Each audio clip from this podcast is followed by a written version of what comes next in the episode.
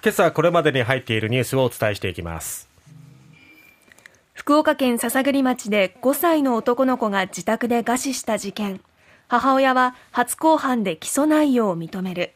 弁護側はママ友が支配していたと主張。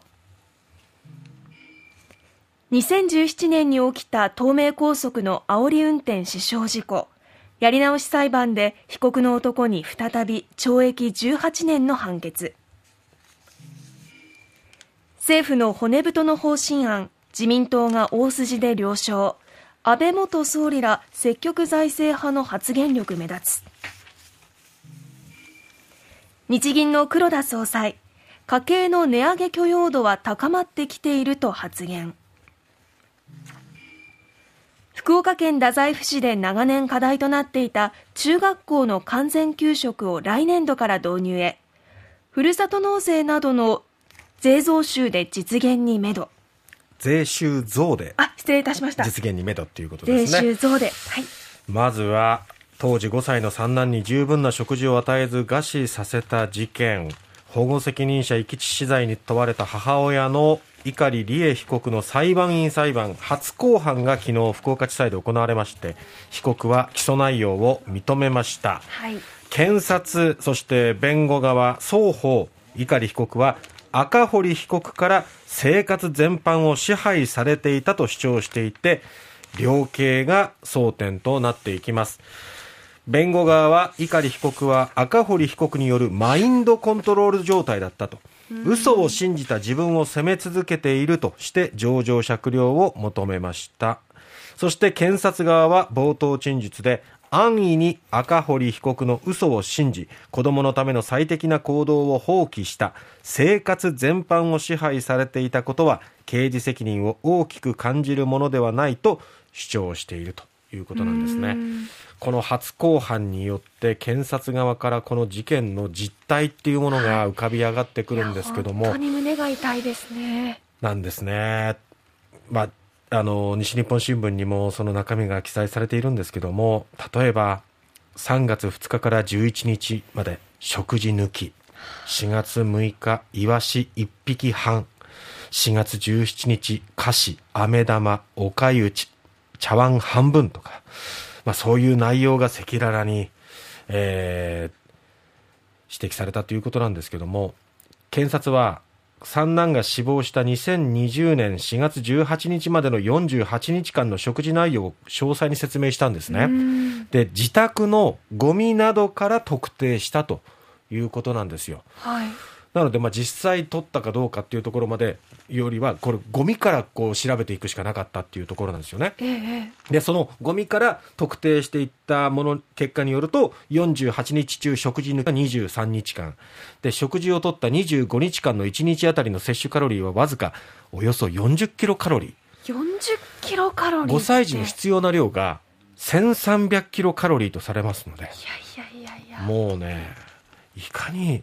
食事を与えられてなかったか。されていたとはいえ、その状況がですね、おかしいと思わないっていうのがですね。正しい判断がもうできない状況にあったっていうことですよね。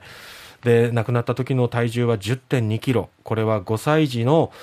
男の子の平均の半分程度と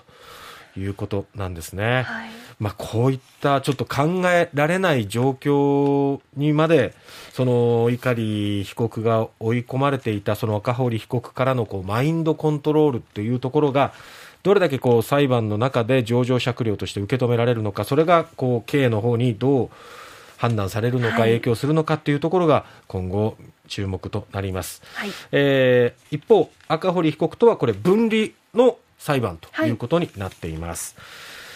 さて、もう一つの裁判ですけれども、こちらは神奈川県の東名高速道路で2017年煽り運転で一家4人のワゴン車を停止させ後続車の追突事故で死傷させたとして自動車運転処罰法違反。危険運転致死傷などの罪に問われた石橋被告の差し戻し裁判員裁判、まあ、やり直し裁判ですけれども、はい、横浜地裁は求刑通り懲役18年の判決を言い渡しました。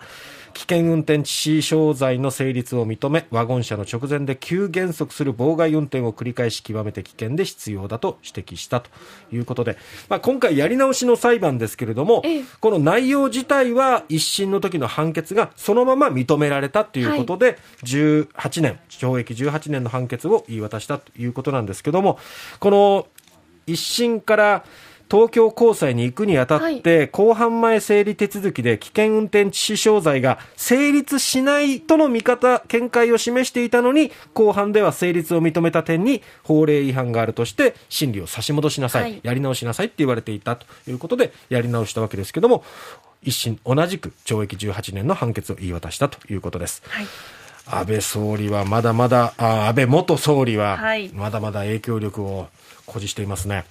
自民党6日、成長全体会議で政府の経済財政運営と改革の基本方針、まあ、いわゆる骨太の方針の修正案を大筋で了承しましたけども、防衛費の増額などをめぐって安倍元総理ら党の積極財政派が原案に異論を唱えて、政府が修正を重ねる異例の展開をたどりました。安倍氏の影響力を背景に自民党側が発言力を強めているのに対し、総理官邸の調整力不足を指摘する声も出ているということですね。はいまあ防衛力整備、この辺が焦点となったわけなんですけども、防衛費増税、あのー防衛費を増加する方向に向けて財政出動を担保するっていうところで、安倍総安倍元総理は、やっぱりこの防衛費を上げろっていうところ、そして期限をしっかり5年以内にっていうふうに明確に書いてくれっていうところまでね、しっかり指示してきたっていうことですね。影響力強いですね。うん。まあ、今の、まあ、北朝鮮の、ね、ミサイル発射などもありましたけれども危機感が高まっている中で防衛費を上げていくウクライナ情勢ももちろんそこを視野に入っていますけれども、はい。黒田総裁、日本銀行の黒田総裁が講演で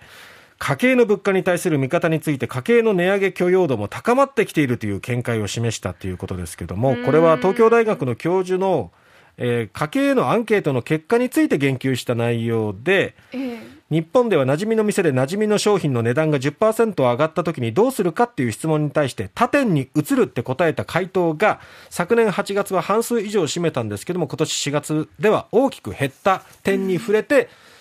値上げ許容度が高まっている。別に許容度高まってるわけじゃ高まってなくてもないんですよ。仕方ない。仕方なくよ本当に諦めてるんですよね。私たちももなんかこの辺も国民の感覚とずれてるなあっていう感じですね。太宰府市長年の課題となっておりました中学校の完全給食、